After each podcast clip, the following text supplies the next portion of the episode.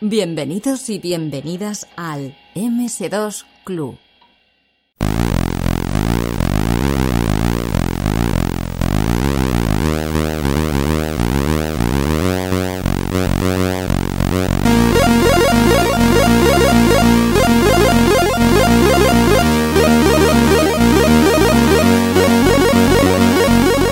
La historia del tracker, como software de composición musical, se remonta a los primeros pasos de la era del videojuego. Los primeros videojuegos comenzaron a incluir música a partir del momento en que los ordenadores fueron incluyendo hardware especializado para soportarlo. Las primigenias videoconsolas apenas podían emitir un par de tonos a la vez, como era el caso del Atari 2600. Poco a poco, los sistemas basados en el microprocesador Motorola 68000 y los chips generadores de señal FM permitieron aumentar la cantidad de canales de sonido simultáneos.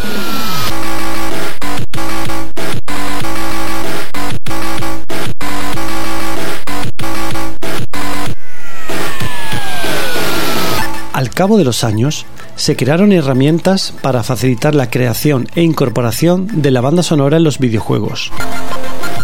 Así fue como en 1986 el compositor y programador alemán Chris Hülsbeck creó un software llamado Sound Monitor en un Commodore 64 para componer música usando el chip de sonido interno llamado SID.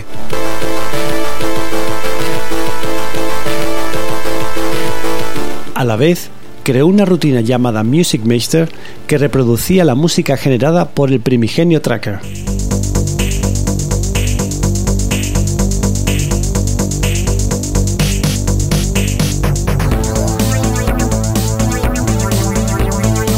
Programa tuvo mucho éxito y su código se publicó en la revista especializada 64 Air, permitiendo que cualquiera pudiera reproducir el programa en sus ordenadores. La idea de que los datos de notación se desplazan de abajo hacia arriba en una línea de tiempo vertical influyó en los siguientes desarrolladores.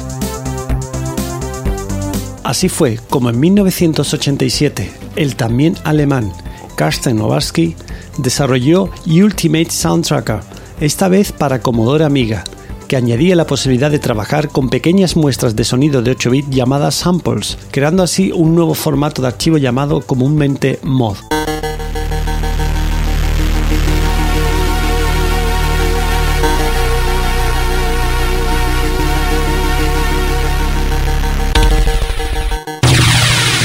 Durante esa época se crearon numerosas composiciones y bandas sonoras de videojuegos. Cabe destacar el trabajo de Chris Hülsberg, sí, el mismo creador del primigenio Tracker, y su música de The Great Gianna Sisters y la famosa saga Turrican.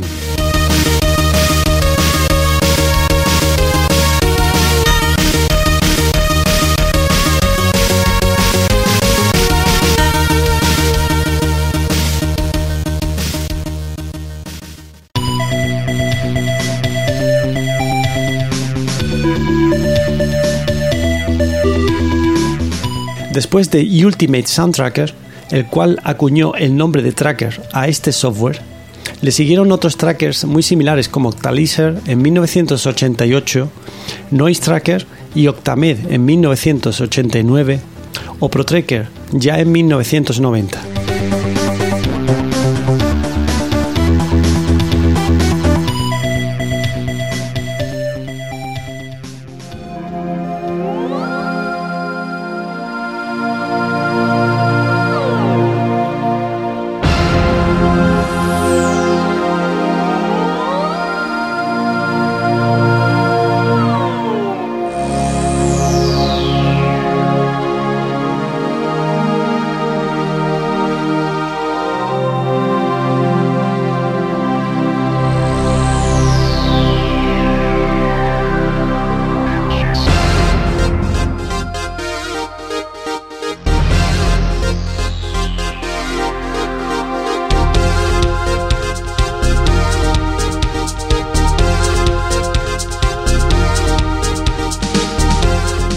Estos programas permitían crear canciones llamadas módulos mediante una serie de partituras cronológicas llamadas patrones, donde el músico especificaba las notas del instrumento que seleccionaba. La ventana de edición de un tracker recuerda a los rollos de papel de un piano automático que se desplaza de abajo arriba. Como estándar, se usa el sistema de notación musical anglosajón, que reemplaza la notación latina que todos conocemos. Do, re, mi, fa, sol, la, si, por las letras C, D, E, F, G, A y B. A cada nota podemos definir con un número su octava y podemos aplicarle ciertas variaciones como volumen, tono y efectos. Además de esto, los trackers permitían trabajar con cuatro canales, es decir, podían reproducir hasta cuatro sonidos a la vez, una limitación que traía por defecto Paula, el chip de sonido del Commodore Amiga.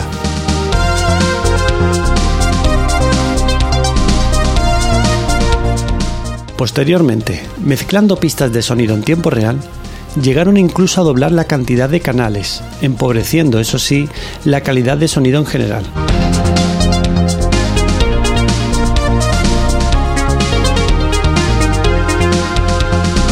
Este tipo de software se convirtió en toda una revolución similar a la actual del software libre, puesto que cualquier persona podía crear o modificar canciones, reutilizar los instrumentos como las muestras de sonido o simplemente aprender de otros observando la construcción de cada canción.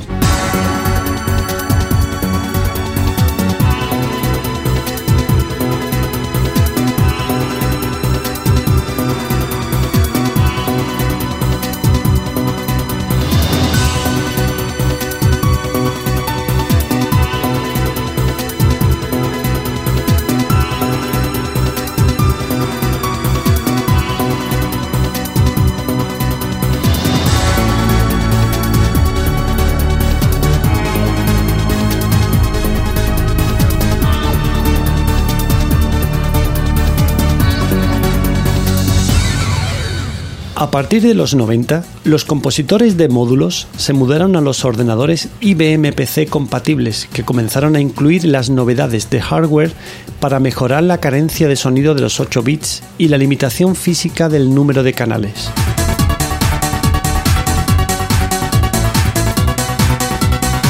Así fue como la tarjeta de sonido Sound Blaster de la empresa Credible Labs se convirtió en la opción más adecuada para los nuevos compositores trackers. Esta tarjeta podía trabajar con muestras de 16 bits y con calidad CD, además de aumentar las capacidades hardware de mezclado de sonido en tiempo real, lo cual ayudó a que los trackers aumentaran su número de canales y su calidad de sonido. Aparte, contenían chips sintetizadores de sonido que podían incluirse como instrumentos en las canciones. Fueron muy famosos el OPL2 y OPL3 de Yamaha que se usaban a menudo en videojuegos de la época.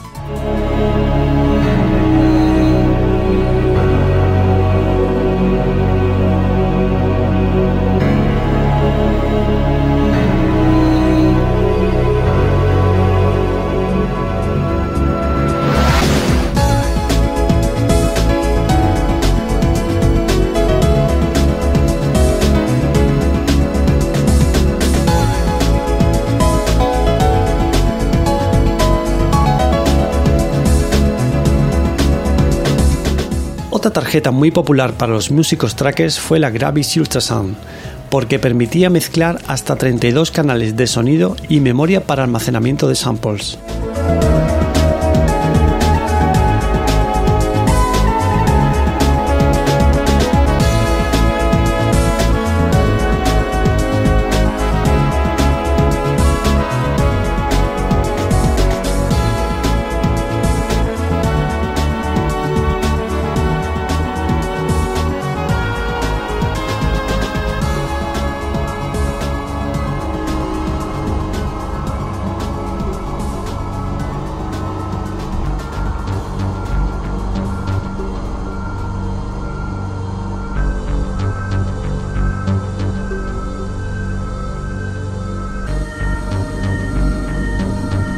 Las canciones de los trackers se compartían por todo tipo de medios. pero tuvo su gran auge cuando los piratas informáticos las incluyeron dentro de los cracks. Estos programas se crearon para romper la seguridad de software propietario, permitiendo liberar programas que tenían costosas licencias. Cuando se ejecutaban, lanzaban una pequeña demostración con gráficos y música de las habilidades del grupo de desarrolladores que había creado el cracker. En los 90 comenzaron a organizar reuniones donde competían y mostraban estas piezas de código, a las que llamaron demos. Por esto, a toda esta época la llamamos Demos Theme.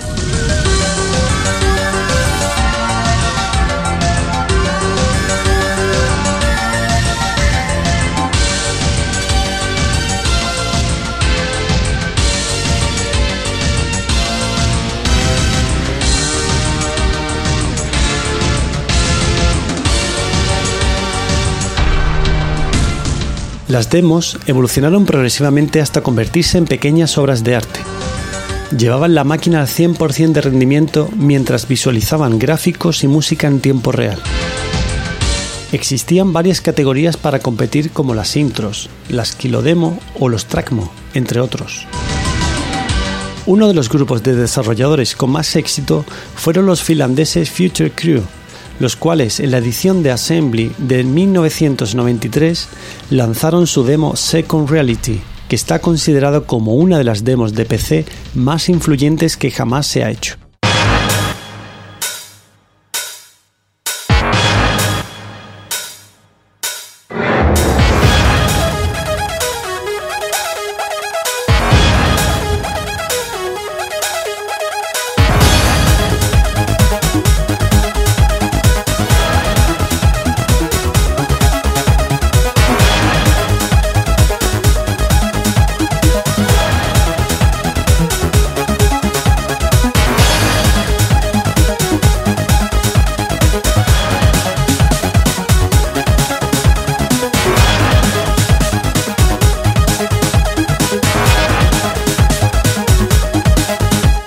El grupo Future Crew creó también un tracker para PC llamado Screen Tracker, inspirado en otro software programado para Amiga con el nombre Sound Tracker, que a su vez sirvió de inspiración para otros trackers como el Impulse Tracker.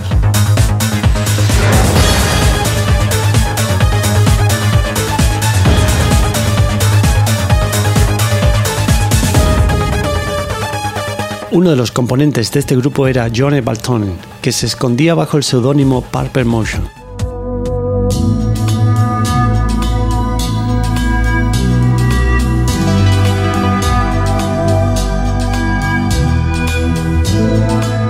Con una vasta carrera musical que incluyó hasta bandas sonoras de videojuegos, fue y sigue siendo un referente en el mundo tracker y la demos theme.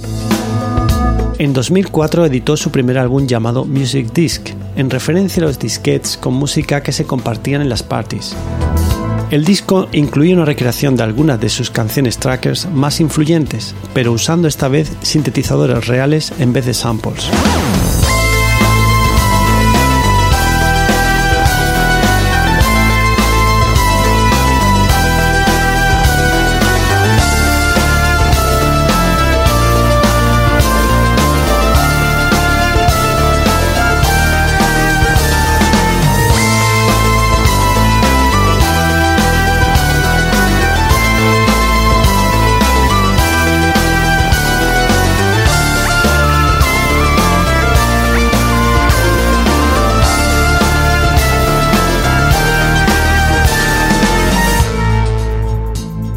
La Demos Theme, la evolución de las tarjetas de sonido y la disponibilidad económica de los PCs compatibles fomentó el uso de los trackers como instrumento para los músicos amateurs.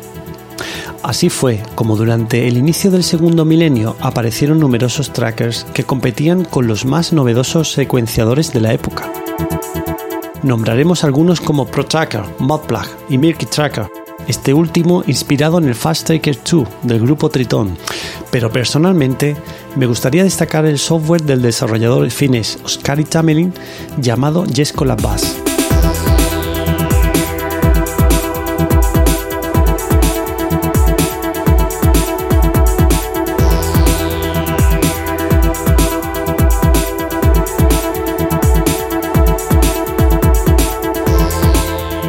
Este programa va más allá de la filosofía tracker. Aunque la edición de las canciones se basan en la típica de cualquier tracker, la capacidad instrumental y de efectos se amplía mediante una forma espacial de interconexionado de máquinas virtuales. Estas máquinas pueden ser desde samples, instrumentos MIDI, VST, sintetizadores virtuales, efectos DirectX, etc.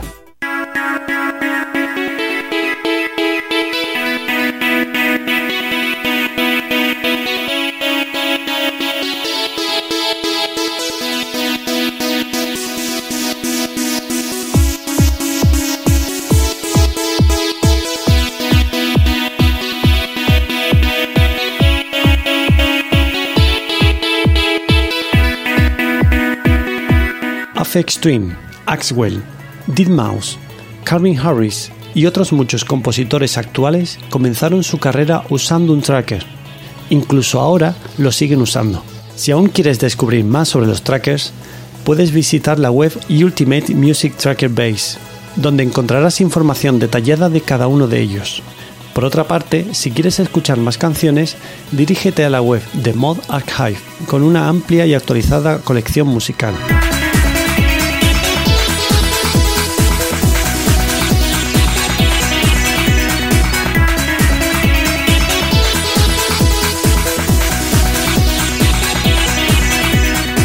Usa un tracker, disfrútalo y comparte tus canciones.